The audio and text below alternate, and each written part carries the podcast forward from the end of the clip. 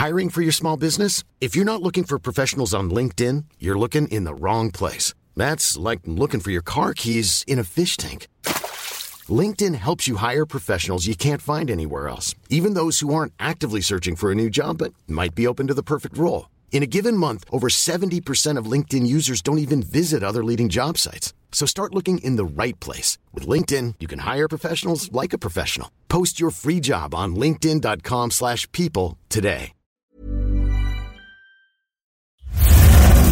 Hace cuatro años, apostamos construyendo una nueva forma narrativa. Ahora, Dixo construye un puente entre lo auditivo y lo escrito. Primero de diciembre, presentación de la trilogía Recayente. Tres libros en la Feria del Libro de Guadalajara. Escuchas. Escuchas un podcast de Dixo. Escuchas Linterna Mágica con Miguel Cane. Por Dixo. Dixo. La productora de podcast más importante en habla hispana.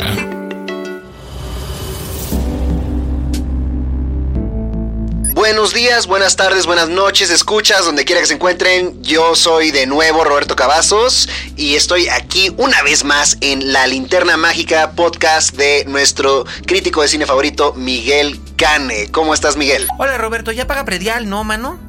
Oye, pues tú sigues amenazando con que me vas a pagar, pero que te voy a poner en nómina para que pagues el predial. Este, no, es un placer estar otra vez aquí con ustedes a la hora que estén sintonizando ustedes este podcast. Y donde quiera que estén. Así es, porque este suele caer los martes en la madrugada. Así que tenemos gente que nos escucha desde los martes en la madrugada y luego regresan toda no, la está semana. Raúl Fuentes que nos escucha los martes en la madrugada. Así es. Y Lo regresan. escucha antes que yo. Sí, de hecho sí. Y, y luego ustedes regresan y luego regresan ustedes este toda la semana para reírse a carcajadas, ya me enteré. Así que pues estamos muy contentos y muy felices de hacer esta edición, que es ya la número 20. Ve tú a saber, quién sabe. Creo que es la 23 o la 24 Sas. de la linterna mágica. ¡Qué emoción! Mira Se nomás. siente como si hubiera empezado ayer. ¿Y cómo vamos a celebrar estas 23, 24 emisiones de Linterna Mágica? ¿Qué vamos a reseñar hoy? Pues vamos a reseñar tres películas, vamos a tener tres reseñas, reseña triple, tri- tri- tri- tri- triple combo. Vamos a tener eh, Jack Reacher, la nueva película. Perdón, es Tom Jack Cruise. Reacher sin retorno. Jack Reacher sin retorno, la nueva película de Tom Cruise. Eh, Secuela de Jack Reacher. En la Jack Reacher a secas. Era Jack no, era, Reacher a era- secas. era- era Jack Reacher en la mira. Jack Reacher en la mira. Sí. Porque, porque en inglés era más Jack Reacher a secas. Sí, pero pues ya ves que aquí les ponen este subtítulos, no entiendo Porque por Jack qué. Reacher no quiere decir nada. Pues sí. Sí. Y bueno, la gente que conoce las novelas de Lee Child, sí, Bueno, sí agarra segunda, la onda. La segunda, pero eso ya entraremos en más detalle. en La reseña. segunda es este Moana. Moana. Sí, Moana. es la nueva de Disney, ¿no? Así animada. es, la nueva cinta animada con música y canciones. Con La de- Roca y con Lin Manuel. Lin Manuel Miranda. En Eso. efecto, Y finalmente, un documental mexicano que además me da mucho orgullo comentarlo porque ese, ese documental yo lo vine a hacer y lo vi cómo se trabajó y vi cómo le echó los kilos su directora. Me refiero a Bellas de Noche de María José Cuevas. órale, pues excelente, suena bien padre. Eh, pasemos primero nomás a presentar a nuestra invitada especial. Ah, ¿qué creen? No tenemos invitada especial esta semana tampoco, pero ¿saben qué? Saludos a Fernanda Solórzano, nos vemos en enero cuando ya al fin podrás tener tiempo para venir a acompañarnos. No, no, la- te, te queremos, Fernandito. Tuitenla, tuitenla. Sí, bueno, este, ahí pregúntenle que cuándo regresa a esta su casa. Sí, pues fue la primera, fue la primera en venir y ya no ha vuelto. Así es, Creo así que le caímos mal, Miguel. No, no ha sido por falta de ganas, es que de verdad ha tenido, cómo no, sí, cómo ha no, tenido sí. festivales. Y Yo digo que son cosas faltas de y- ganas. Falta de ganas, es lo que digo yo. Bueno, Pero bueno, ya sin más, escuchemos la fanfarria. Ahí está, muy bien. Gracias, Fede. Bellísima fanfarria de siempre. Pasamos al top 10 de la semana. Gracias, Canacine, por proporcionarnos la información. Sabemos que ustedes no tienen nada que ver con eh, la calidad del contenido de las películas que son parte del top 10. Así es, si yo les doy en la madre es solamente cosa mía. La número 10, bajando tres lugares de la semana pasada, kilómetro 31-2, con, eh, con un título confuso. Au, dolió, ¿eh? El, el bajón fue muy fuerte. Eh, no, pues como que yo veo que suelen bajar más o menos así. Las películas que bajan no, no bajan un lugar a la vez. Se suelen bajar así como que de tres escalones en tres. Este. Algo que hayan dicho alguna escucha sobre esto o alguien que te haya comentado, ¿no? Que es mala. Bueno, muy mala. Llegó 10 años demasiado tarde. Exacto. Este, la número 9, Café Society de Woody Allen con Kristen Stewart, si no me equivoco. con Kristen Stewart, Y con Jesse Eisenberg y, y Blake Steve- Lively. Steve Carell, ¿no? Y Steve Carell, sí. Y este, y, y- y Blake Lively. Que curiosamente, Blake Lively aquí. Blake Lively- con, con Blake Lively me pasa una cosa muy curiosa. Eh, digo, siempre, eh, de un modo o de otro, siempre va a ser Serena Van der Boopsen. Y, y, ¿Quién pues es esa? La, la protagonista de Gossip Girl. Entonces, ah, pero pues, no es que yo no veo. Tú no veías Gossip Girl, entonces No, bueno, fue, fue como que la figura que la hizo famosa y es una figura como medio ¿Cómo de culto. Serena Van der Boopsen. Es neta. No, es Serena Van der Woodsen, pero todos sus fans le decían Serena Van der Boopsen por razones obvias. Eh, el caso es que eh, eh, era difícil tomar en serio a Blake Lively como actriz porque tenía este personaje que era como que muy icónico entre cierta generación de millennials Ajá. y, y los proyectos en los que había trabajado realmente eran malos, pero luego hizo cosas medio interesantes como aquella de la mujer que no podía envejecer. Y de la mujer que no se podía volver a meter al agua porque estaba Ah, porque el tiburón, sí. así. Que bueno, ahí la verdad es que la película funcionaba hasta que tuvo ese último acto que es nefasto. Pues hasta que ves bien el tiburón, ¿no? Pues, Exacto, dices, ay, bueno. Pero este, en esta ocasión ella está muy bien. Supongo que es el trabajo de Woody Allen, que es un muy buen director. Ajá. Y especialmente se toma cuidado de trabajar con las actrices, más que con los actores, con las actrices, porque aquí básicamente Jesse Eisenberg está haciendo una versión más joven y mejor parecida de Woody Allen cuando este era joven, en una cinta que está ambientada en los años, está ambientada en los años 40. Y es acerca precisamente el Café Society es como que el predecesor del Jet Set. El Jet Set vino en los finales de los años 50 y en los años 60, Ok. que era la gente que, eh, que era rica, guapa y elegante. Sí. Y, o sea, pues, nosotros. Ándale, pero eh, en el Café Society Pero pues, rica y guapa y elegante. Escuchaban jazz y tomaban café. Entonces ese era el punto y es Jesse Eisenberg es un muchacho que llega a Los Ángeles, florece en Los Ángeles, cumple sus sueños en Los Ángeles y también encuentra una profunda tristeza en Los Ángeles. Y a mí me sorprende que haya decidido hacer Los Ángeles es un lugar muy triste. Sí, pero me sorprende que Woody Allen haya decidido hacer esta película en Los Ángeles considerando el hecho de que a él no le gusta Los Ángeles. Y él siempre ha sido como que muy vocal al respecto de que él, él- él- él dice, el infierno es un lugar en la tierra y se llama Los Ángeles, California. Pero aquí lo que hace es que rescata en Los Ángeles de la época dorada del cine de Hollywood.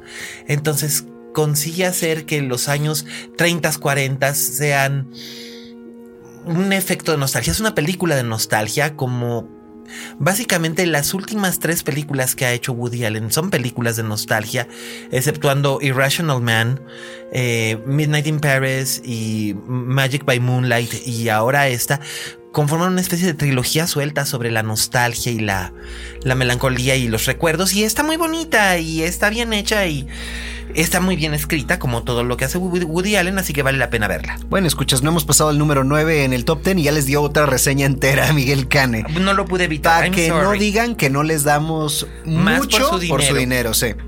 Número 8, nuevo ingreso también, igual que Café Society, La Resurrección de Louis Drax. Fíjate que esa no la vi. Esa no ¿Sabes algo sobre ella? No, este, pero nuestros escuchas que son tan fieles seguramente podrán hacernos algún comentario si alguien. Yo sí sé algo sobre ella. Este, sospecho, este, si recuerdo bien el tráiler, Jesse Eisenberg, este, y no me acuerdo quién es la actriz, son padres de un niño que cayó de un, este, se cayó al agua de un, este,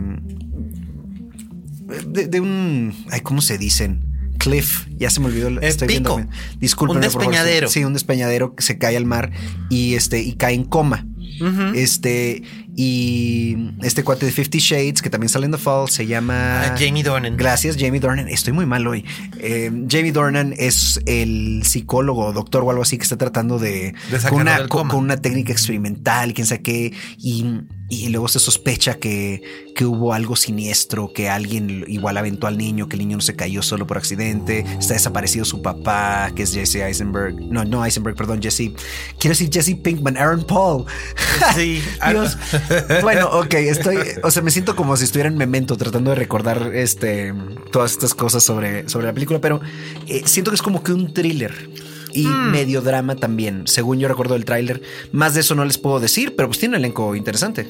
Por lo menos eso, y este, así que si alguien la vio y quiere comentarla, por favor, no duden en usar el hashtag linterna mágica y cuéntenos qué les pareció. En el número 8, ¿qué tenemos, Rob? Ese fue el número 8. En el El número número ocho. 7 tenemos la segunda este, de dos películas mexicanas que están en el top 10 esta semana, de, a, a diferencia de las cuatro o cinco que fueron la semana pasada. Cuatro eran, ¿no? Cuatro todavía. Este, que es Macho, el remake de la película de Garcés que dijiste. Ajá, que bueno, ya dije lo que tenía que decir la semana pasada y la verdad es que no encuentro nada positivo que decir acerca de ella, así que no diré nada más. Bueno, número 6, manteniéndose en el mismo, el mismo puesto en el top 10 por dos semanas consecutivas, La Llegada. Qué bueno, mira, esto quiere decir que no es el- el- la voz, la voz em, del público ha funcionado, se ha corrido el rumor de que la película es interesante porque sabí, supe que hubo gente que salió como sacada de onda porque iban es- es- esperaban ver y supongo que esto es un problema que deriva de uno de los trailers que salió comercialmente en el que se nos da a entender de que es una película sobre una invasión extraterrestre. No hay tal cosa y no hay momentos de bueno, no hay, una acción. no hay una invasión, hay una visita, llegada, una, visita. sí. Es una visita, es. Yo siento que esta película está mucho más cerca de Contacto, la de Robert Zemeckis, que de Día de la Independencia. Y eso es bueno. O sea, lo digo como algo bueno. Y francamente, la verdad, es una película importante, se tiene que ver.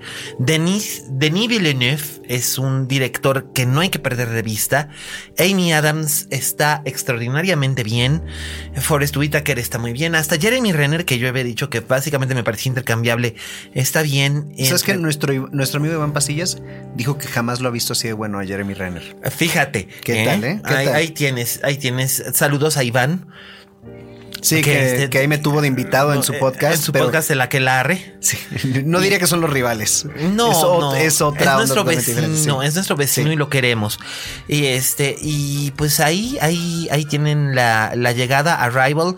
La verdad, de verdad, de verdad, de verdad, véanla, vale muchísimo la pena. Eh, a lo mejor después van a salir con ganas de ver otra cosa que los distraiga. Pero véanla, porque además es una película que es muy importante ver, sobre todo en estos momentos históricos Sí, que estamos viviendo. post-Brexit, post-Trump, post-no en Colombia. Es, es algo. Es- Es, es bonito ver algo que nos hable sobre la importancia del diálogo. Y de la comunicación. Sí. Así es. ¿Qué tenemos en el número 5? En el número 5 tenemos a. Doctor Strange, hechicero supremo. Hechicero supremo. Bajando tres lugares. Bueno, bueno. Le- ha estado bien, se ha no, mantenido. está bien, se ha mantenido y en Estados Unidos Y yo fue muy bien también. estoy dispuesto a apostar que la, se- la semana que entra sigue en el top 10. Ah, no me extrañaría.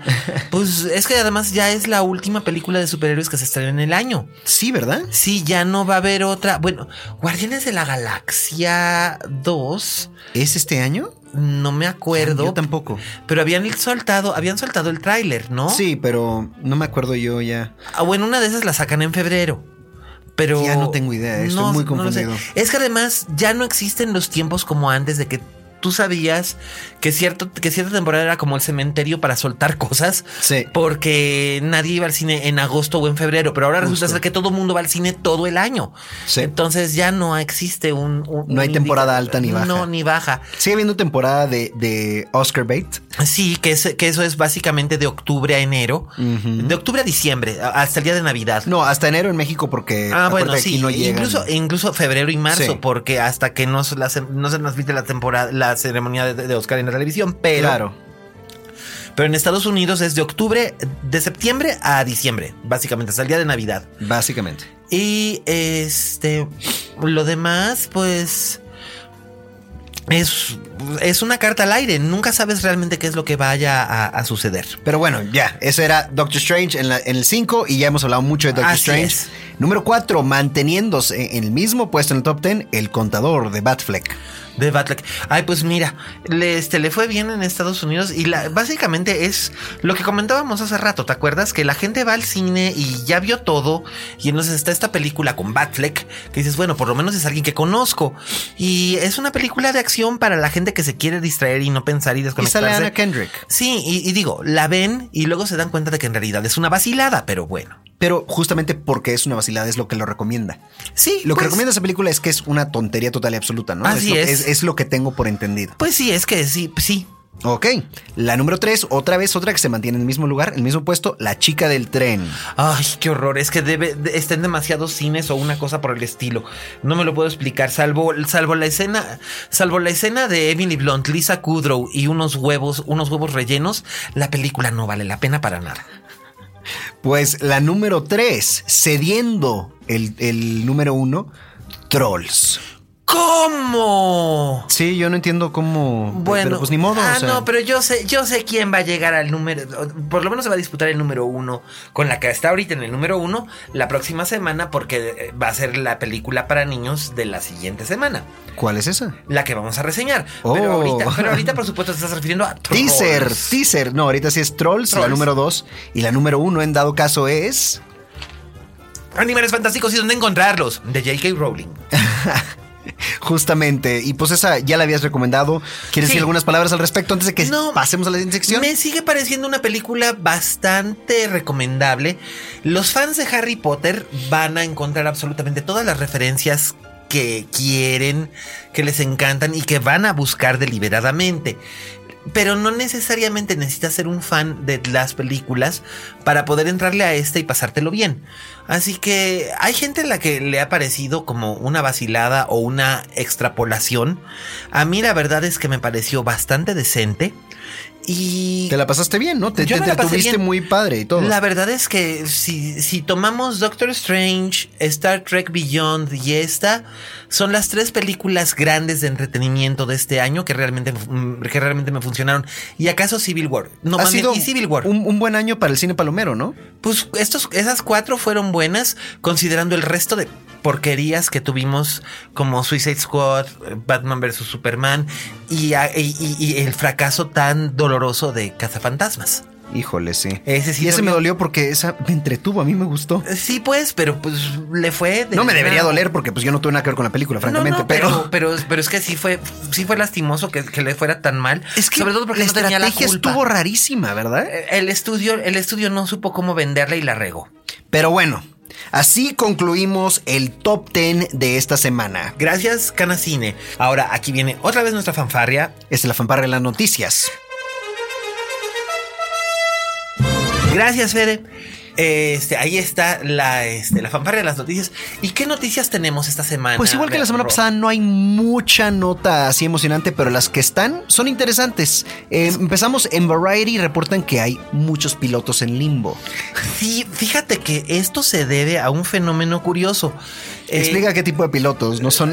No, no, no son pilotos como Denzel Washington en aquella película de, de Robert Zemeckis, eh, sino ni pilotos como de la película de ¿Dónde está el piloto? Sino los pilotos son, para quienes no lo saben, son los primeros programas que se hacen para lanzar series y que algunas veces solamente se graba el piloto y no se graba la serie, pero en otras ocasiones el, piloto se, se ordena serie ya sea de 13 capítulos, 10 capítulos o una temporada completa en cadena nacional, que son por lo regular 23 capítulos. Y en este caso, esto ocurre con las tres cadenas principales que son ABC, CBS y NBC que son las tres principales cadenas de televisión abierta en los Estados Unidos, que se quedaron un montón de productos en limbo porque no ha habido cancelaciones esta temporada, salvo la excepción de una serie de la ABC que se llama Wicked City. Todo lo demás se ha mantenido, si bien no con los mejores ratings, lo cual quiere decir que muy probablemente no sean renovadas varias de las series. eh, todas las que se emitieron, las que se empezaron a emitir eh, en esta temporada se han mantenido y no ha habido cancelaciones.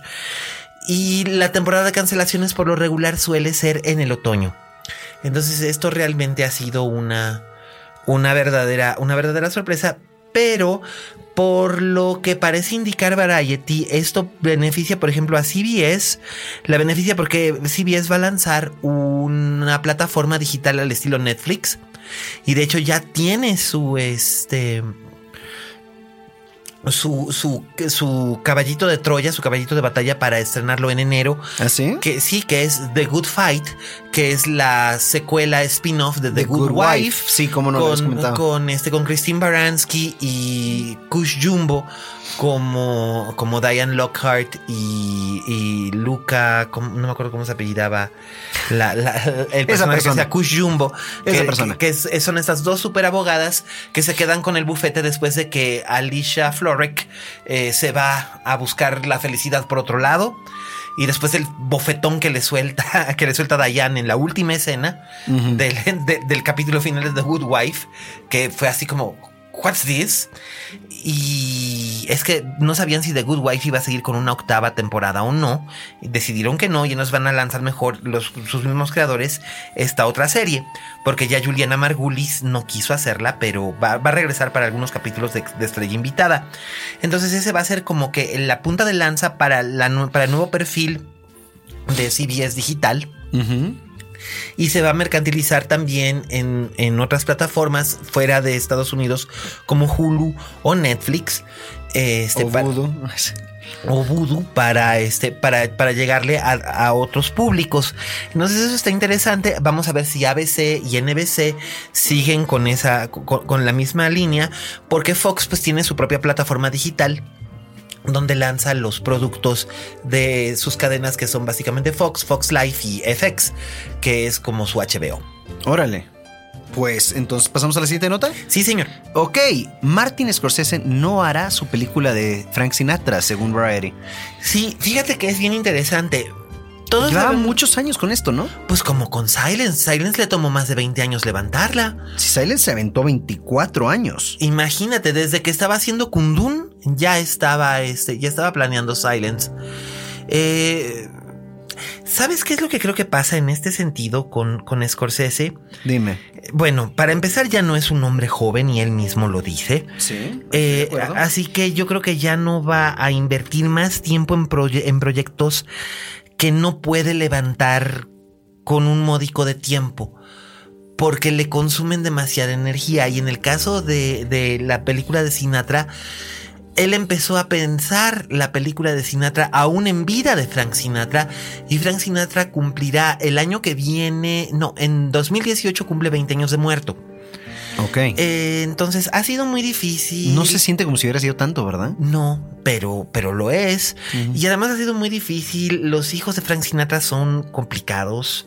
El state de Frank Sinatra es muy complicado. Y hacer una biografía de Frank Sinatra as is es prácticamente imposible, aun si eres Martin Scorsese.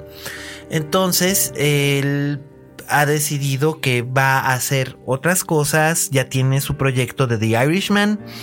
Que ya Ese es- va con Pacino y De Niro, Y ¿no? así es. ¿Y quién más era? Eh, Pesci vuelve, ¿no? Así es, y, y ese es, digamos que su proyecto que, que es inmediatamente el que sigue ahora a, a Silence, que Silence le tomó casi dos años filmarla. Y, y, por cierto, ya salió el tráiler de Sí, Silence. y, la- y se ve padrísimo. Es o sea, muy visualmente está increíble. Fíjate, fíjate que a mí me recordó dos cosas, me recordó dos películas viendo ese tráiler. Una es inevitable, me refiero por supuesto a La misión de Roland Joffé. Obviamente, los dos pensamos lo mismo. ahí. Sí, sí, y, y creo que no somos los únicos. ¿Qué? que tenemos, que tenemos esta gente referencia. que puede haber hecho esa Pues conexión. sí, la gente que vio, que, que vio la misión, Impos- ciertamente. imposible, no, no, no, no. Solamente tú y yo somos genios Y- que podemos y pensar en también eso. Me recordó, y también me recordó en cierta forma un par de películas de Werner Herzog que son Fitzcarraldo y este Fitzcarraldo y también eh, Aguirre la ira de Dios y en cierta forma también me recordó una película de Akira Kurosawa que se llama Ran O sea, todo te recordó. Mm, no a todo todo pero pero no Mira, extrañaría- Scorsese ya ha hecho muchas veces las eh, referencias a Kurosawa y decir que Oh, ha visto sí, sus películas sí, y que le inspiran, claro. Por supuesto, y por eso mismo el feel. Pero porque él lo hace bien, se llama homenaje, Ah, por supuesto. en vez de plagio. Eh, hola, Quentin Tarantino. Entonces. Yo no pues, dije nada. Este, no, no. Pero, pero eh, lo que pasa es que una cosa, una cosa es un homenaje o un guiño a un género como lo que hizo Guillermo del Toro con La Cumbre Escarlata y sus guiños a, a Jack Clayton y a Alfred Hitchcock y a Murnau. Y otra cosa muy distinta es el, es el plagio descarado. Pero bueno, este, es como en todo. Y en este caso Scorsese es incapaz y básicamente ha creado una, un- una película que en su tráiler se ve tan bella como Impactante, ¿no? tan bella como perturbadora. Así que esto me hace pensar que esta es la competencia dura. En el, en el Oscar, fíjate, este va a ser el caballo, este va a ser el último caballo que salga en la carrera y muy probablemente le dé un, un- un- una, buena, un- una buena revolcada a los grandes favoritos como Arrival. Le va a ser buena competencia. o La La Land. Que bueno, La La Land es una película más accesible en ciertos aspectos que, que Silence. Silence no creo que vaya a tener un gran éxito popular, digamos, en Middle America. Ve tú a saber. Pero no, no hay modo de saber porque lo Porque mismo- digo, o sea, son misioneros. Igual la gente va a ir a verla por accidente. Ah, Pues en una de esas, Pensando pero- que aquí es la, es la nueva pasión, ¿no? Pues mira, si es, si la, si la película es fiel a la novela, que me imagino que lo es, Me imaginaría que yo que sé. este va a ser muy, muy brutal. Porque precisamente la novela, uno de los temas importantes que toca es no solamente la búsqueda de estos jóvenes, de estos jóvenes misioneros por el, por el misionero perdido, sino también acerca de la pérdida de la fe. sí.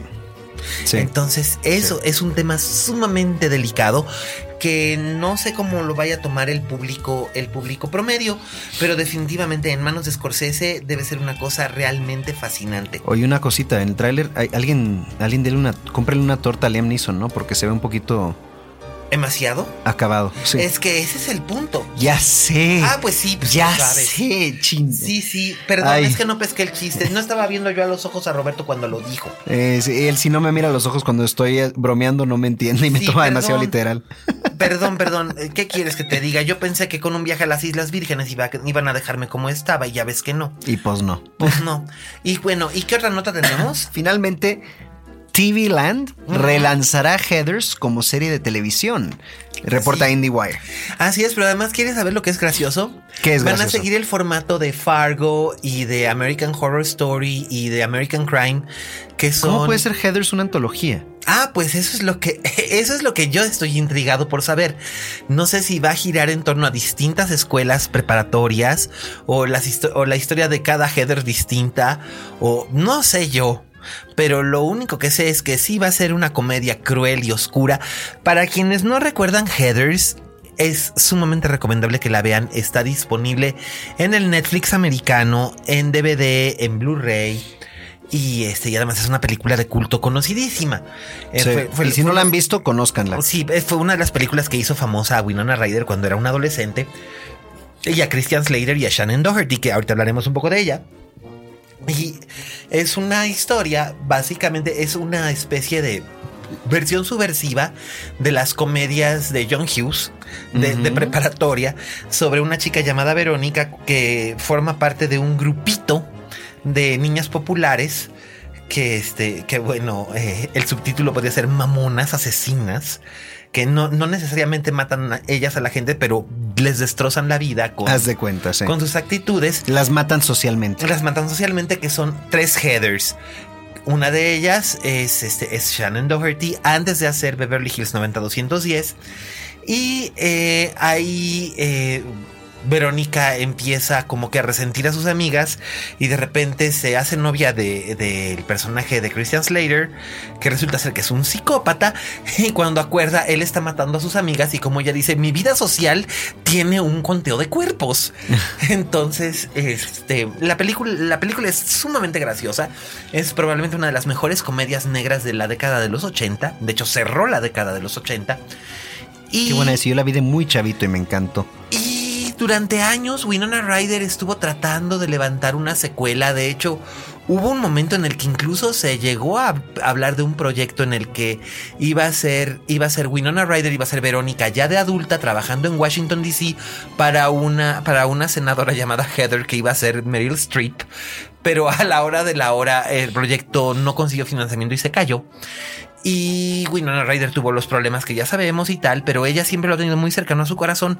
Sin embargo, la Heather que va a participar en esta serie es Shannon Doherty, que por cierto está luchando y parece ser que va ganando contra el cáncer de mama. Eh, porque publicó ella una foto en su Instagram directamente desde el set de Heathers, donde ella va a tener una participación especial y, e importante según la producción dentro de la serie, pero no se sabe si va a ser nada más en esta primera temporada de la antología o va a ser en todas. Así que lo mismo le toca hacer como Jessica Lang en American Horror Story, que hacía distintos personajes cada temporada, pero pues será interesante ver qué hacen con el concepto de Heathers en televisión. Pues a ver, y con eso concluimos la sección de las noticias. Ahora sí, creo que ya se nos sacaron las fanfarrias, ¿no? Sí, ya, pobre Bueno, Fede. Está bien. Pasamos a la reseña de la semana, el plato fuerte, como siempre. Empezamos, pues, con la más taquillera de la semana, ¿no? Que va a ser Jack Reacher, seguramente. Jack Reacher sin retorno. Y mira, creo que, creo que a Jack Reacher le van a dar de todos modos un, un- un buen revolcón, o, o se le van a acercar bastante porque la siguiente película que taquillera es más familiar y esta es, esta es más violenta, es- esta es más para adultos. Pero, pues, ¿qué te puedo decir? Es una película de acción Sí. muy convencional. Y Una me- pregunta. ¿Tom Cruise corre en la película? Claro. Bueno, ok, entonces ya cumplió con lo que vamos a ver los espectadores. Pues sí, lo van a ver correr y lo van a ver. para verlo correr. Lo van a ver dar, dar- darse de cates con, con soldados y con policías. Mientras corra no importa. Sí, pues. Todo lo demás. Pero yo. En algún momento de la década pasada, Tom Cruise se convirtió en héroe de acción, cosa que antes no era. O sea, salvo las películas de Misión Imposible, donde era más un estratega que un héroe de acción, no, no había explotado él esta, esta faceta. Y sin embargo, ahora parece que como que ya se quedó en ella, en este loop. Y lo dirige Edward Zwick, que ya lo había dirigido en El último Samurai. Y Edward Zwick es un director que había hecho unas películas bien, bien interesantes como Gloria, por la que obtuvo su primer Oscar Sí. Denzel Washington. Eh, una que se llamaba Contra el Enemigo, que de hecho fue una película que en cierta forma previó lo que iba a ocurrir cuando, cuando ocurrió lo del 11 de septiembre. Y lo previó como un par de años antes, que es aquella película con Annette Bening, Bruce Willis y el propio Denzel Washington acerca de un atentado terrorista en Manhattan. Y eh, aquí se llamó contra el, contra el enemigo, sí. Y después dirigió el, último Samurai y tal. Y realmente Edward Zwick es un gran director, pero en este caso todo le sale tan como rutinario. Y no sé por qué, no sé si es porque el guion, que es bastante apegado a la novela de Lee Child, que Sin Retorno, que es la, que es la segunda novela en la serie de, de Jack Reacher.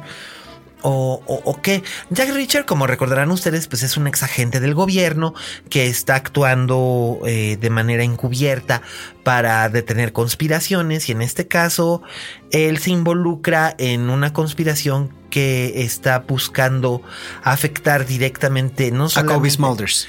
a Kobe Smulders, que es Susan A Kobe Turner. Smulders nadie me la afecta. a su- que es Susan Turner, que es su, su, su, su antigua handler y es su amiga.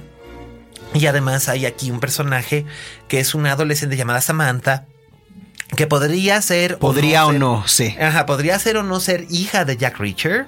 Este, este es uno de los misterios que plantea la película. Y básicamente una conspiración encabezada por un general muy mal encarado, porque si no es mal encarado, no sabes que es el villano que está tratando de usurpar el poder en las Fuerzas Armadas de los Estados Unidos. Entonces hay corretizas, hay cates, hay golpes y anexas. Pero todo es tan predecible y todo se siente como que ya lo viste antes en otro lado. Que mm, pues hasta me da un poco de como de pena. Porque pues, siento que Tom Cruise se merece algo mejor que esto y que puede hacer cosas mejores que esto. No sé por qué hizo esto.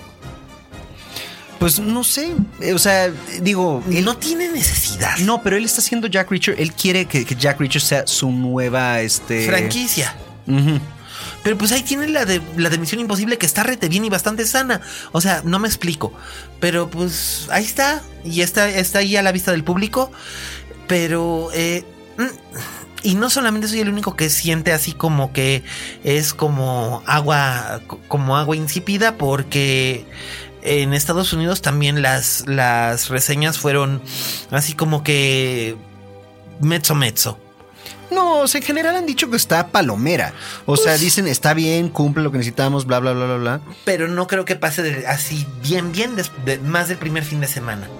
Bueno, tendrá que pararse mucho en el, en el, en el Star Power de Tom Cruise para llegar, para llegar más lejos. Y básicamente, si no tuviera Tom Cruise, sería una película que sería del montón. Pues sí, pero digo, Kobe Smulders también la separa del montón. Y sí, Ay, bueno, o sea, Cobie Smulders es una maravilla. la- está bien que la, la descripción, o sea, de lo que yo he, porque yo no la he visto, pero de lo que yo he escuchado, este, es una película que si no tuviera los nombres que tiene y el carisma de estos, de, de- de estos individuos, igual sí sería una más del montón, igual sería directo a video. sí, Pero el punto es que algo, este, la diferencia para ciertas películas entre irse directo a video o ir a, a dar al cine es el talento este, que, que las presenta. Absolutamente. Y estéticamente la película es, es, es, está muy bien fotografiada y es, es muy bella, pero es que es una película de Edward Swick. Edward Swick siempre se ha distinguido por hacer esa clase de cosas. Películas que El se último presentan- Samurai visualmente estaba muy bonita. Bueno, Bajo Fuego, aquella con Ryan y Sí. Denzel Washington también. Matt Damon. Eh, Matt Damon. El joven Matt Damon, sí. Exacto.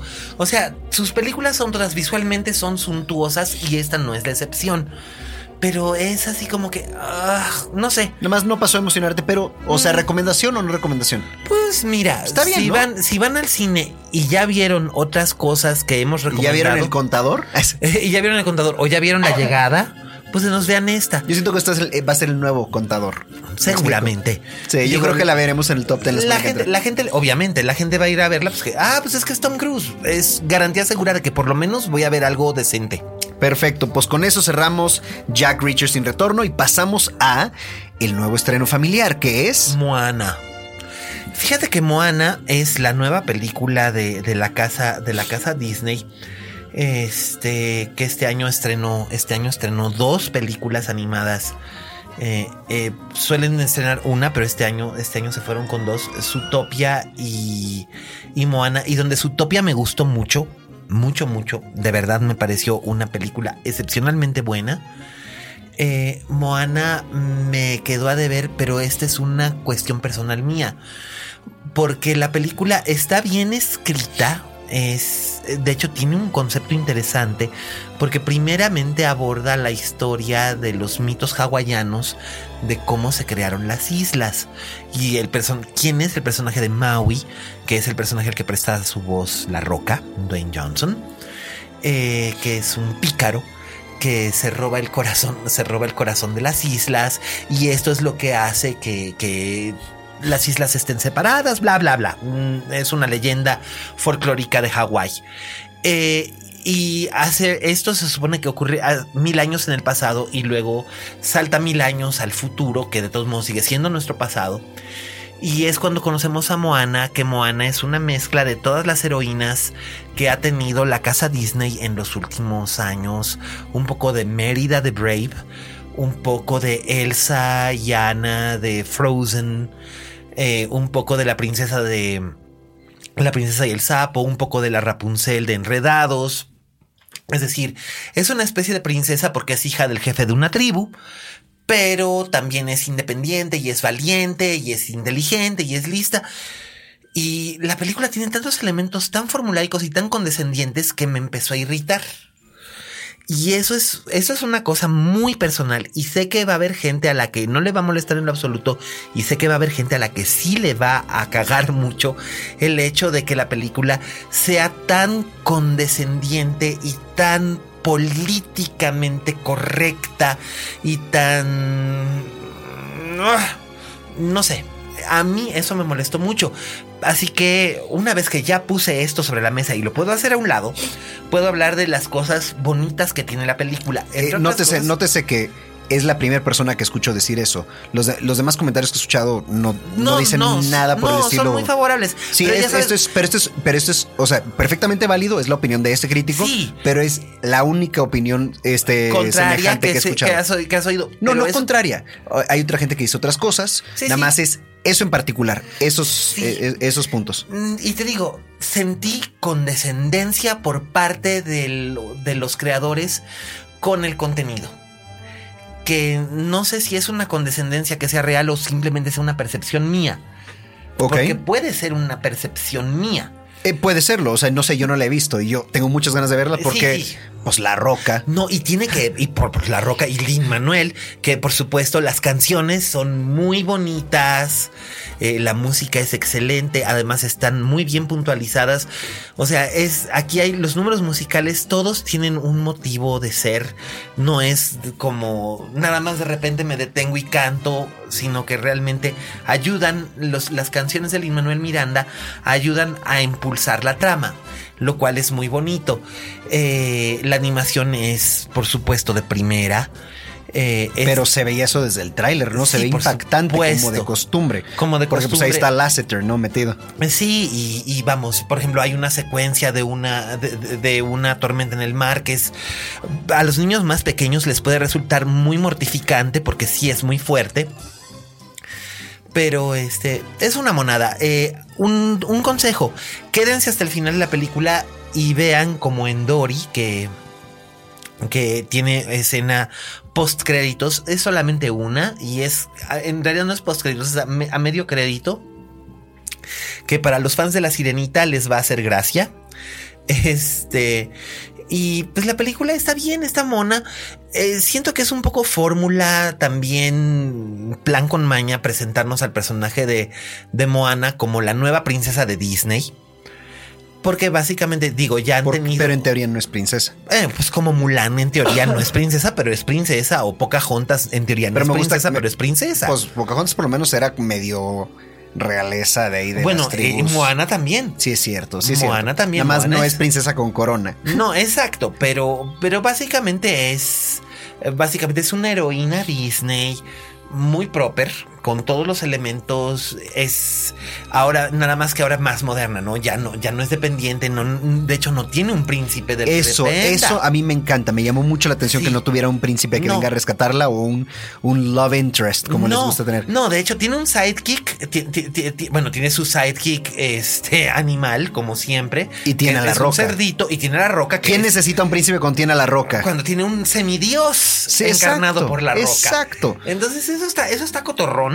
O más bien, o sea, un, una roca bajándose al nivel de semidios. Exactamente. Porque eh, tal es, tal es su, su rango actoral. Pues la roca es la roca. La roca es la roca y la roca y- puede hacer lo que la roca guste. Sí. Y, bueno, pues ya, ya, ya lo hizo, ya hizo. eh, este año también sacó esa cosa, esa cosa tan, tan abyecta de dos, do- este, eh, un espía y medio, dos espías y medio, o cómo se Ay, llamaba. nunca la viste. Sí, Nada más decías guácala, nunca la viste. Uh, Nada más de acordarme de los. Miren aquí nuestro nefasto crítico que anda ninguneando cosas que jamás vio y diciendo lo nefasta que fueron. Ya te cachamos, No Miguel. soy, ya el, no te soy el único que dijo que la película era nefasta. Que No, pero, conste. pero tú lo dijiste sin verla. Bueno, eso es cierto. Eso sí, eso no Eso es se cierto. vale. Y me disculpo, pero bueno, sí, vimos pero sí Moana. no se me antoja. No se me antoja ni verla. Sí vi Moana. Moana va a gustarle mucho a las familias. Es una película familiar. ¿Me va a gustar a mí? Sí. Yo siento que a mí me gustaría. Sí, a ti te gustaría. Eh, porque tú, tú, por ejemplo, tú eres fan de, fa- fan de la animación bien hecha y esto, aquí la animación es impecable. Soy principalmente fan de las historias bien contadas. Es una historia bien contada y además es bien interesante que toquen los mitos hawaianos. que son cosas que no son tan conocidos. Exactamente. O sea, está padre que vayan Exactamente. a, a fuentes no tan convencionales. No, y además eso está padre. Eso, es- eso está padre. Además, siento que Moana va a ser la última película de este tipo de temática que vamos a ver en por lo menos en cuatro años. ¿Por? Pues no sé, siento que no te has fijado que el- muchas veces las películas reflejan en cierta forma el estado del país en que se hacen. No siento necesariamente que Disney con John Lasseter se va a ir por ahí. Ay, no lo sé. No, o sea, simplemente no. Hollywood va a seguir produciendo lo que Hollywood produce. Bueno, porque sí. adivinen que Donald Trump no va a poder. Y sí, ya lo, ya, ya.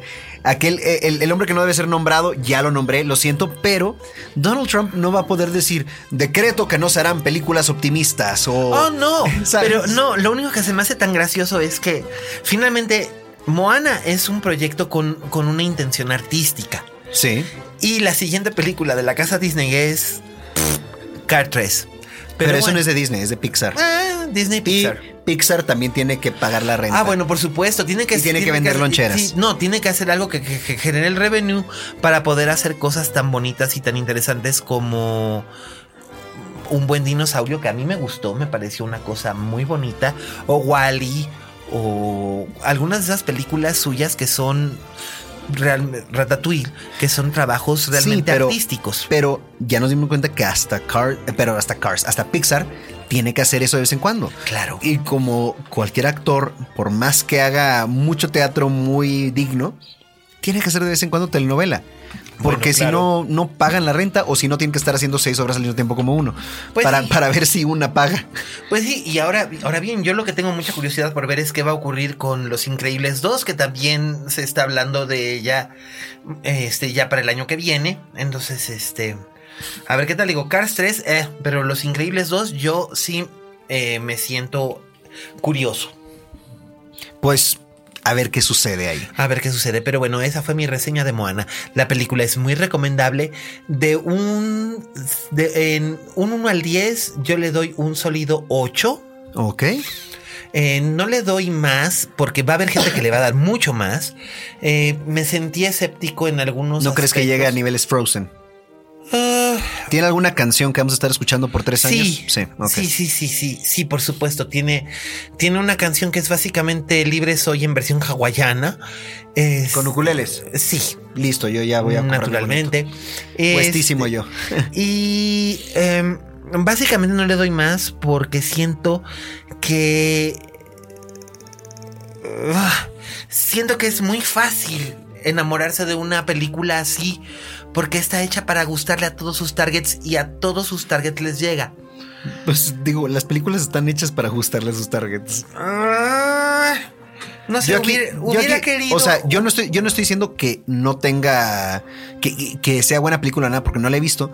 Pero siento que decir, híjole, tengo que criticar esta película porque está hecha para gustar. Es una mala crítica. Porque No es- Si dices es- está hecha para vender, lo entiendo, pero está hecha para gustar. Está hecha para venderse, está, está hecha para vender muñecas, está hecha para vender soundtracks. Pero absolutamente todo lo de Disney está hecho para sí, eso. ese no es, ese no es el punto que quiero decir. Es que yo quisiera, ay, ¿cómo, cómo? Y mira, soy el escritor. Sí. No debería yo tener problemas para encontrar el lenguaje para decir esto. Eso sí, ok. Aquí no, no estoy criticando aquí al, al crítico, nomás le estoy pidiendo que se No. explique porque a mí no me queda claro. No, básicamente es que quisiera que no fuera tan mona para, para contarme su historia. Porque la empieza contando muy bien y es muy interesante y después se vuelve muy convencional y muy mona. Muy condescendiente. Y eso a mí no me gusta. Curioso, porque la mitad de las películas que te he visto ver en Netflix son condescendientes. Sí, pero eso no quiere decir necesariamente que me guste. Ay, te gustan mientras esté alguien guapo casteado. ¡Ay! bueno, pues ya. Este, recomendación así medio a medias del crítico. Pues no, la verdad le di, le di un 8, lo cual quiere decir Sí, que pero, pero, tu tono, pero tu tono me dijo otra cosa. Pasamos a el documental mexicano, Bellas de Noche. Oye, sí. Y esa, esa película sí amerita que vayan a verla. Yo sé que por su temática la gente va a decir, ¿qué pedo? Eh, porque básicamente es un follow-up a qué fue de, en vez de ser, qué fue de Baby Jane, es qué fue de la princesa Yamal, qué fue de Lin May, qué fue de Olga Briskin, Ay, Dios. qué fue de, ¿Y este, qué de- fue? de Rosy Mendoza. Lin May la vemos de vez en cuando por ahí. Sí, sí. Sí se asoma. Sí se asoma, pero bueno, Olga Briskin Se se, deja volvió, ver. Olga Briskin se volvió cristiana y se fue a vivir a Estados Unidos y engordó muchísimo. Bueno, pero, sigue tocando el No sé por qué se volvió cristiana si ella, es no- ella no es la que bailaba en el Noa Noa. Pues, pues ya ves, pero pues O sea, ella no tiene nada de qué arrepentirse. no, pero bueno, Pero esos bailes en el Noa Noa, Dios. todo el mundo encuentra, todo el mundo encuentra algo. Y en este caso, María José Cuevas se planteó esta, esta, esta pregunta: ¿qué fue de Wanda Seux, de Rosy Mendoza, de la princesa Yamal, de Olga Briskin, de las que fueron las grandes vedettes del, del- de, su, de su momento hace 40 años en la escena de la vida nocturna de la Ciudad de México y que después se vieron gradualmente relegadas a actuar en películas de baja estofa y eventualmente fueron desapareciendo de la escena, haciendo cosas pequeñas en televisión y finalmente luego el retiro, ¿no? Videos de Plastilina Mosh. Por ejemplo. Pero, y eso fue lo más, eso fue lo más alternativo que le Lin tocó. May recientemente hizo algo. Algo, en algo estuvo, en algo se mostró. Digo que es la que más Sí, pero no, se, y además Lin, se May, deja ver. además Lin May es empresaria, tiene restaurantes y tal, y le gusta dar la nota y ser controvertida y dimes y diretes y tal. Ella sí se mantiene muy activa, pero siempre lo fue y además no tiene pelos en la lengua y esto se ve en el documental. Es una mujer muy dicha y redicha y se sostiene, como dirían en Estados Unidos, she sticks to her guns Sí. y dispara desde y dispara con las dos manos, ¿no?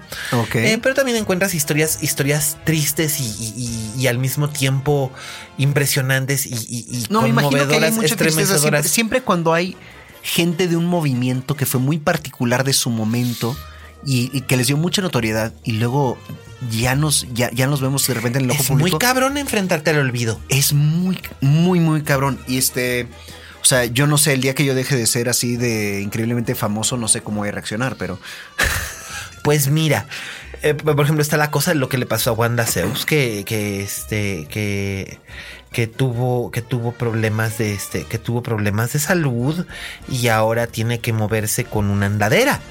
Pero tú la ves en los eventos que, que- que hubo en el Festival de Morelia y ahora en el Teatro de la Ciudad Ajá. para presentar la película y la mujer va arregladísima con pelazo y uñaza y maquillaje y su andadera. Y está bien. Eh, la verdad es que encuentras un extraño, un extraño optimismo. Más bien, no, la palabra que busco no es extraño, insólito. Insólito. Optimismo. Un insólito optimismo en esta clase de situaciones. esa palabra que nos dio tanta lata cuando estamos hablando de los peces gatos. Exacto. Los imprescindibles Los peces gatos. fabulosos. Los, Pero no, eran sea, insólitos. los bastante buenos. Los insólitos. Los relativamente este caso, pasables Podrían gatos. ser historias que, que- que- que serían de miseria y de desgracia. Y sin embargo, tú ves, por ejemplo, Rosy Mendoza es divertidísima. Es divertidísima y optimista. Y, y Lin May es la carcajada viva. Y hasta Olga Briskin, que se volvió tan rara. Con su, con, con- con su, con su religión esta y su Cristo y su templo. Y sin embargo, Cada ella. quien, cada quien, cada pero, quien pero sin embargo, hay, hay un optimismo en ellas, hay un- una vida en ellas. Y esto es, esto es padrísimo porque son mujeres de una cierta edad que, que se, se perfectamente bien se podrían haber enfrentado al olvido Ajá. o podrían haber sido comidas por el olvido como muchas otras superestrellas de su momento que fueron figuras en el Follies, en el Las Fabulosas, en el Terraza Jardín, el Belvedere, todos los cabarets de aquella época. Y, y- y sin embargo, velas, o sea, eh, y María José me consta que se partió el alma allá en su departamento, en su departamento de los condominios Condesa, hacía ella las entrevistas y ella cargaba su cámara y iba y diseñaba las, las tomas y le tomó muchos años de trabajo hacer este documental. Le costó un trabajal, tuvo que recurrir a mucho, este, a mucho ingenio, a, a- mucha ayuda y a mucho empeño. Se- de verdad, María José se partió el lomo para sacar adelante su, su documental y lo hizo muy bien. Yo admiro muchísimo a María José. Es una, una cineasta a toda prueba y además es una mujer maravillosa, multifacética y encantadora. Y no lo digo porque sea mi amiga, lo digo porque de verdad es alguien que se trepa el caballo y no se baja hasta que llega a la meta. Pues no sé ustedes escuchas, no la- sé ustedes, pero eso me suena a la recomendación de la Uy, semana. sí, es la recomendación de la semana. Es distribución exclusiva de Cinépolis. Eh, búsquenla. Va a estar tiempo limitado. me- Va a estar tiempo imagino. limitado porque es un documental. Ajá. Pero de verdad, búsquenla porque es algo completamente distinto a lo que están acostumbrados a ver. Eh, tenemos la mala noción en México de que los documentales son o Aburridos. aburridos o este ay, educativos, tal. Y en este caso es educativo de otra manera. No es para nada aburrido, es súper ameno. Uno se ríe, uno se estremece, uno se conmueve, uno descubre aspectos de la historia de México que no conocía. Y, y la verdad es que es fascinante el trabajo que hizo María José. Desde aquí la felicito enormemente. Amiga, te luciste, es un gran trabajo. es una gran película y la recomendación de la semana. Perfecto, muy recomendada. Vamos a verle este fin, ¿me escuchas? Y pues con eso concluye el plato fuerte y pasamos otra vez. Te saludamos, Fernanda. Pasamos directo al postre que es la recomendación doméstica. ¿Qué tenemos esta semana, Miguel? Pues mira, esta semana tenemos como, como recomendación doméstica, tenemos una serie fuerte. Fuerte, pero muy, muy buena. Pero buenísima, pero súper fuerte. Eh, ya está concluida. Son solo tres temporadas. Y son cortas. Son cortas. son- Porque es una serie británica, o sea que ahí se hacen pocos episodios. Sí. De hecho, la tercera fue particularmente corta, creo que son como ocho episodios. Este, la acabo de terminar de ver. Son seis. Sí, es, Son seis es muy poquito. Y se fue directo al grano la, la tercera. Sí, absolutamente. Y Eh, sigue igual de brutal que la primera y la es- segunda. Es una salvajada y por supuesto estamos hablando de The Fall, que es una producción original de Netflix en coproducción Con la BBC con y la con BBC, RT, que es la La televisión irlandesa. es- así es, porque la serie está filmada en su totalidad en Belfast. En Belfast, sí. Belfast. Así es. Y la protagonista es. Es, Gillian este, Anderson. Gillian Anderson en el papel de Stella Gibson. Stella. Sí, una detective, es una detective del, de Scotland Yard que es enviada a. Con un acento inglés impecable, a propósito. Impecable. Impecable. que es enviada a Belfast a resolver una serie de asesinatos que comete un asesino en serie que se vuelve notorio porque una de las víctimas es hija de una, de, de una autoridad irlandesa y Y además una de las víctimas sobrevive. una de las víctimas sobrevive y además una de las víctimas estaba embarazada. O sea, el caso se vuelve muy, muy complicado. En paralelo a esta investigación que ella hace, donde además la vemos como una detective feroz que es capaz de prescindir de cualquier escrúpulo para poder lograr su cometido. Y no necesariamente quiero decir que sea corrupta. Lo que quiero decir es que ella prescinde de los escrúpulos para poder encontrar a su asesino. Vemos la historia del asesino desarrollarse. Y lo que es impactante del asesino es que lo vemos cometer sus atrocidades en cámara directamente. Y al mismo tiempo lo vemos también como padre de familia, como un hombre amoroso, como un consejero de una línea de ayuda para adolescentes. No, no para adolescentes, No, para, para, Ah, no, para un trabajador suicidas. social. Para suicidas, exacto. Es que él es un trabajador social. Él es trabajador social, pero también trabaja en la, en la línea De ayuda para ayuda suicidas, para es verdad. sí.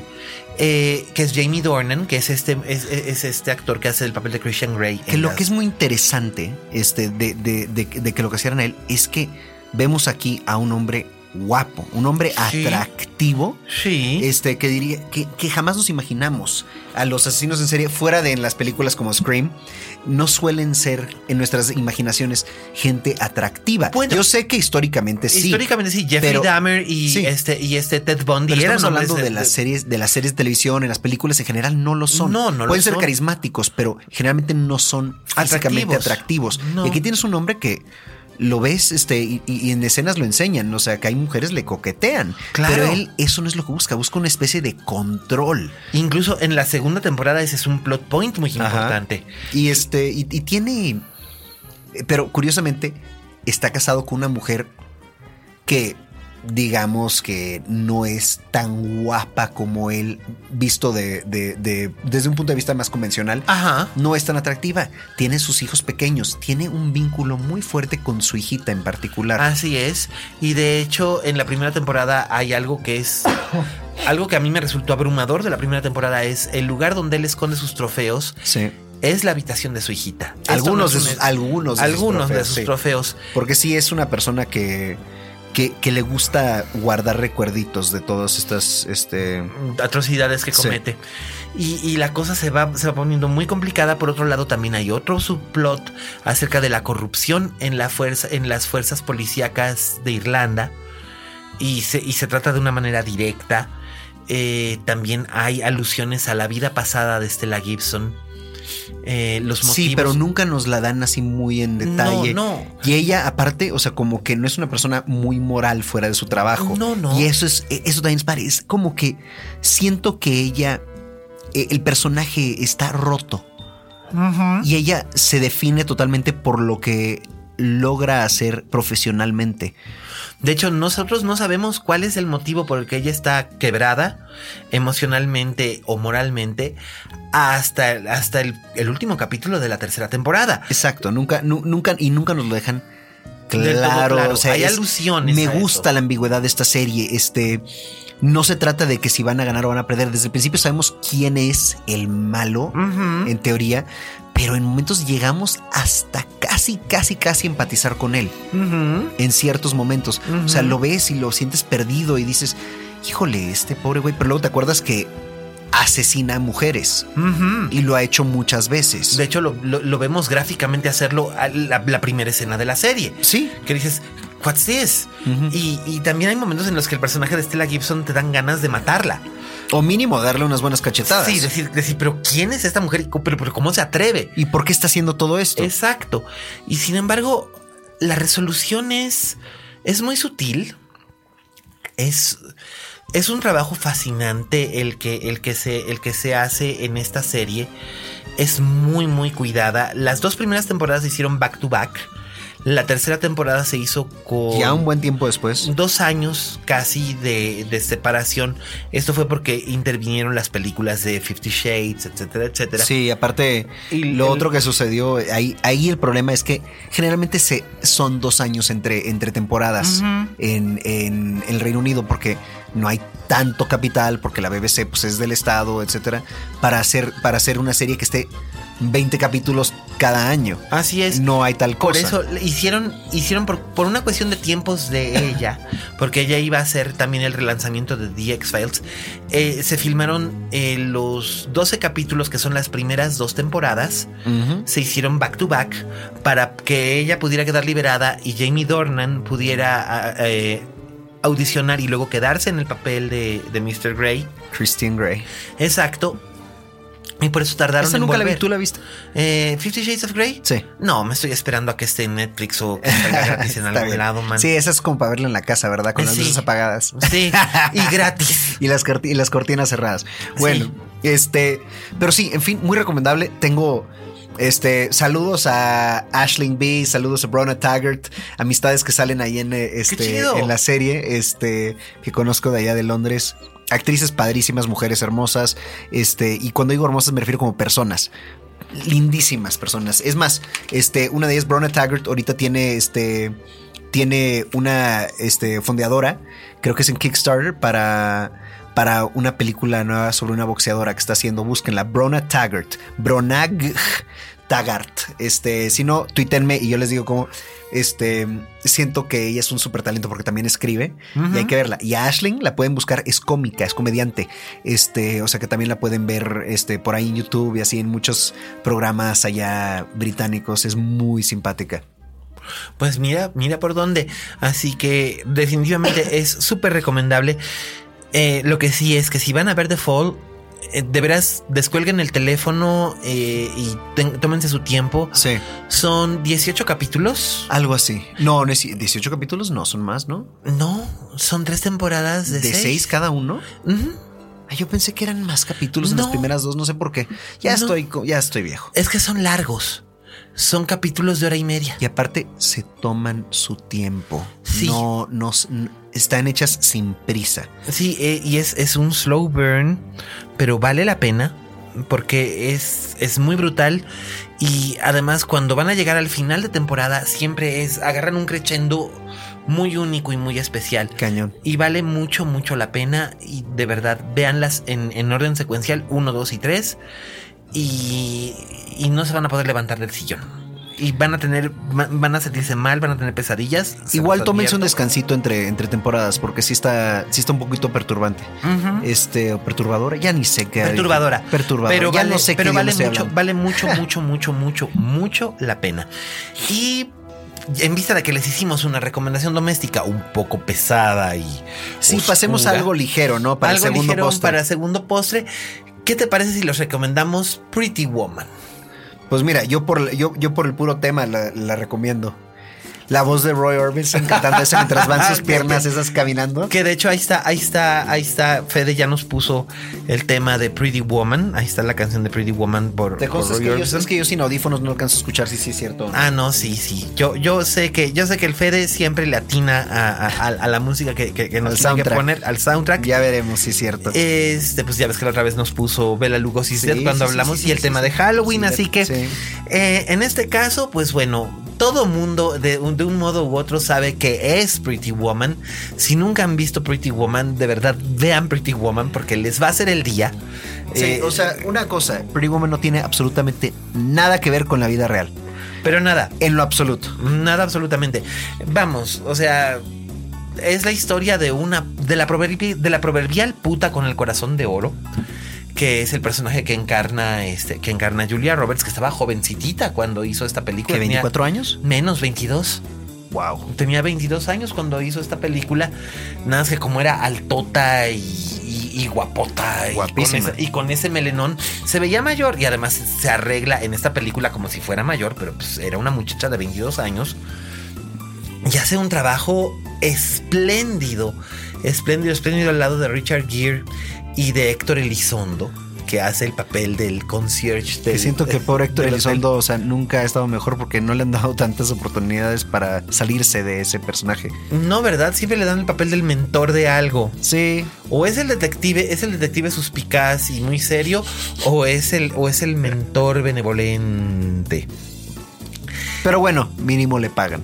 Además, la película realmente tiene un montón de. se- tiene escenas que se volvieron efectivamente. este, Icónicas. icónicas. Eh, eh, a la, la famosa escena de cuando va a Beverly Hills a una boutique Sí. y dice: Hola, ¿cuánto cuesta esto? It's very expensive. Clearly, you are in the wrong place. Please, please leave. Y entonces la, sacan a la calle y no la dejan comprar porque está vestida como, pues, como callejera. Pero luego regresa muy elegante y cargada de bolsas y dice: Hola, remember me. Y le dice: No. Ayer, ayer me echaste a la calle. Big mistake. Big mistake. Ah, y entonces ya uno se alegra porque ya la dejan comprar. Pero este, más allá de eso, la química entre Julia Roberts y Richard Gere es, es un caso realmente. Innegable. Es una química realmente notable y portentosa. Eh, y fíjate que es una cosa bien curiosa porque después repitieron en Runaway Bride y no funcionó. Pero no funcionó nada. No, nada, pero es que esa película Era el mala. mismo director, ¿no? El mismo director y todo, pero la película era mala, es que mala, por mucha mala, química mala, que haya, mala, muy si mala. la película es mala, la película es mala. La película es mala, pero aquí todo funcionó bien. El guion es básicamente una fantasía de Cenicienta Pero está bien contada. con un toque así como de sexo kinky, pero funciona bien. este- De hecho, es que ya vista como adulto, es muy oscura la película. pues imagínate, o sea, Es que porque, porque hay tanta luz, ¿sabes? Este, los colores brillan y todo. O sea, no, no te das cuenta, ¿verdad?, de lo oscura que puede ser esa película. Pues ella viene de la calle y ella podía, o sea, ella podía haber sido, si no la levanta Richard Gere, se la podía haber levantado uno que la podía haber golpeado, la podía haber matado. Pero este, pero ella proviene de un mundo muy sórdido y él le da una oportunidad. Pero es que todo mundo en esta película, a excepción de Jason Alexander, como que parece ser buena persona. Ah, bueno, Jason Alexander hace el papel de un creep que actúa como un creep a lo largo de toda la película. Sí. Es consistentemente un creep. Sí, sí, sí, y pues lo hace muy creepy. Pero sí, bueno, para quienes no saben qué quiere decir creep, es. eh, ¿cómo, ¿Cómo traduciríamos el término creep? Ay, ¿no se engañan? un- como un gañán, ándale. Un, un- un gañán, un pendejo. Un, un- pendejo gañán.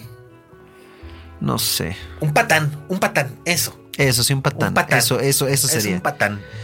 Y, y sin embargo, ella, Julia Roberts, esta es la película con la que se hizo superestrella. Ya había hecho este Pizza Mística, que era una comedia romántica de adolescentes donde, donde salía Matt Damon. Exacto, muy jovencito. Lily Taylor. Lily Taylor y Annabeth Gish. Ajá. Y después había hecho una película que se llama Satisfaction con Liam Neeson. Liam. Liam Neeson y Justin Bateman, que era sobre un Justin. grupo de... No, Justine. Está- ah, Justine, una Justin- mujer. Sí, sí, sí. Justin Bateman. Sí.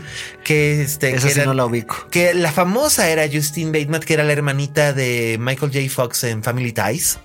Órale, ya, ya sé quién Ya, es. ya sabes, es una Sí, azul que es hermana de Jason Bateman. Sí, sí, sí. Que luego reemplazó a Michael J. Fox en Teen Wolf 2. Exactamente. Bueno, Ay, todo ella- incesto y cíclico. En esa película Satisfaction eran un grupo de rock al estilo Las Go-Go's y Liam Neeson eh, era este su manager.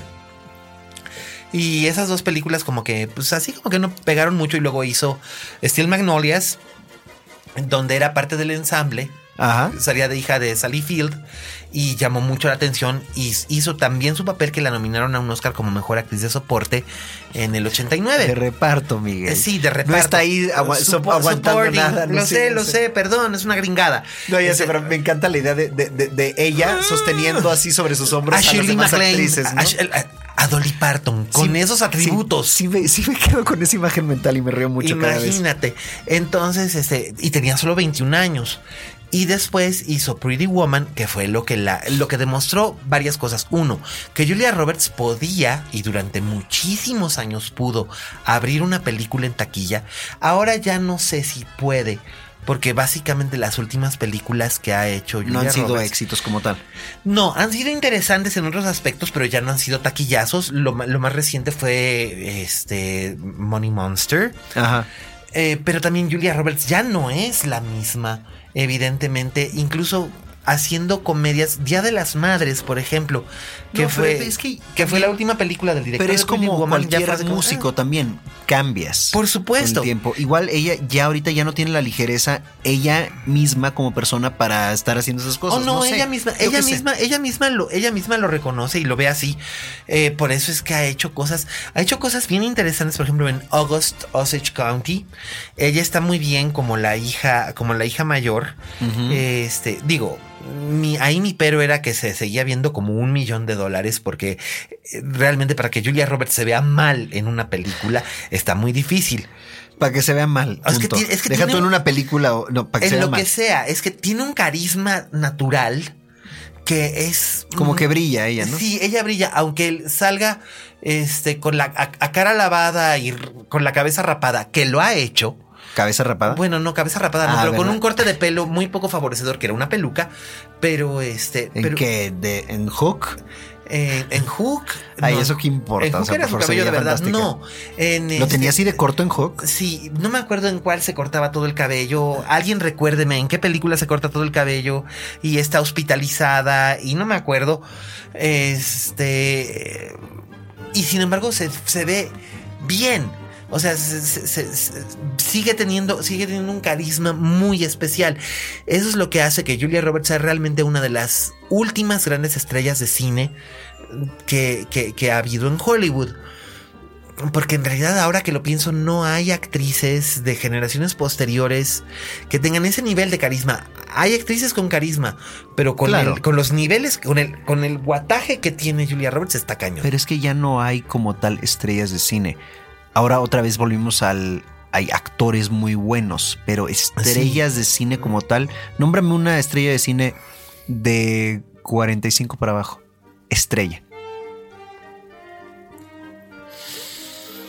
Leonardo DiCaprio. Pero eso es En verdad, tangencial, pero, porque tiene 42, pero... pero, pero, ¿es taquillero realmente? Mm, Eso es lo que me pregunto. ¿Es taquillero realmente? a los niveles que tenía cuando Titanic, no. No, eh, Titanic fue una. Fue, fue algo único. O sea, no es como que Titanic fue por DiCaprio, o Titanic fue por Kate Winslet, o Titanic fue por James Cameron. Fue una cosa rara donde hubo una sinergia increíble y todo funcionó. A pesar de que parecía que nada iba a funcionar o nada estaba funcionando. Este, no, pero estoy diciendo, ahorita yo ya no, no se me ocurre alguien que sea.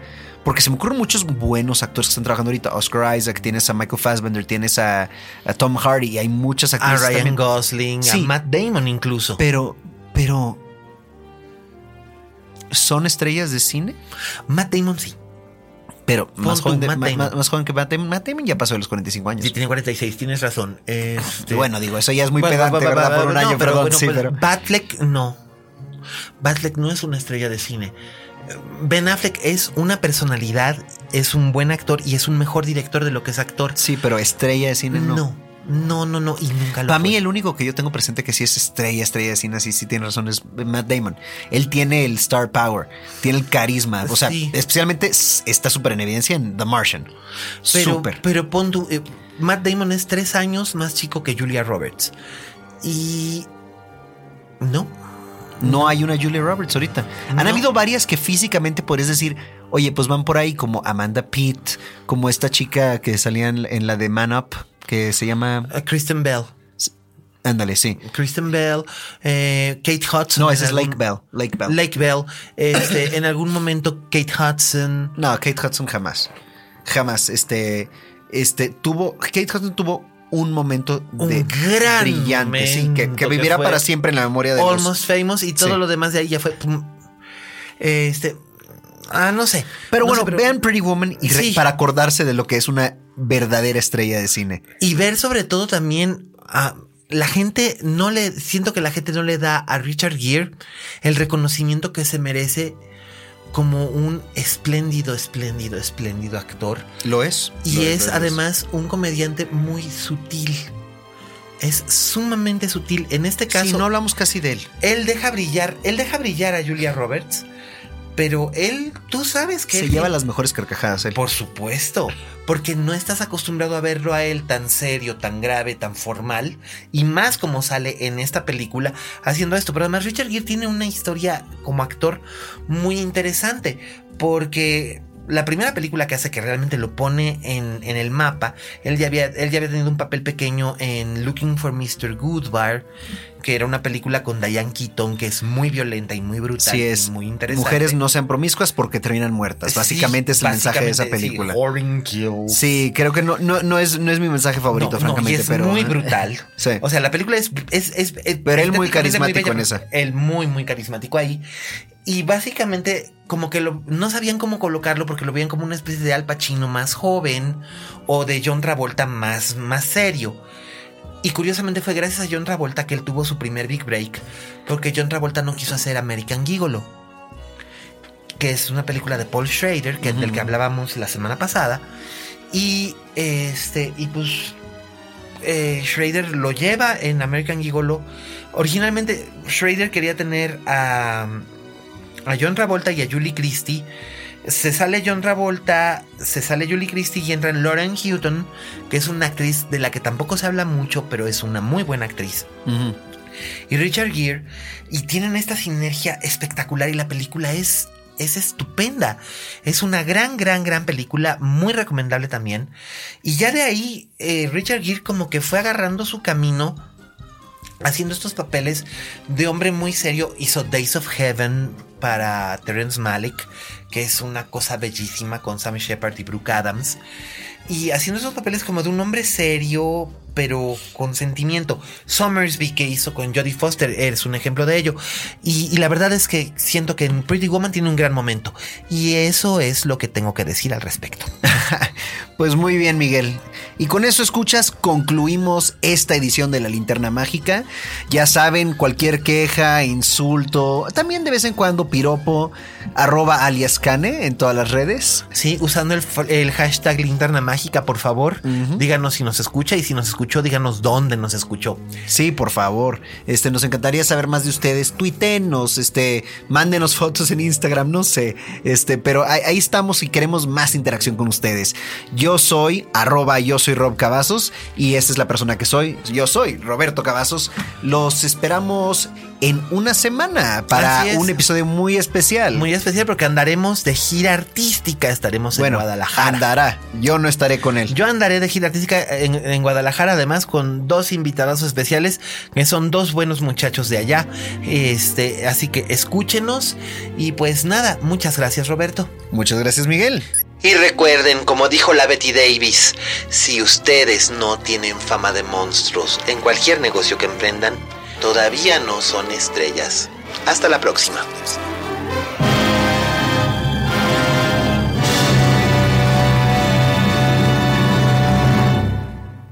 Dixo presentó Linterna Mágica con Miguel Cane.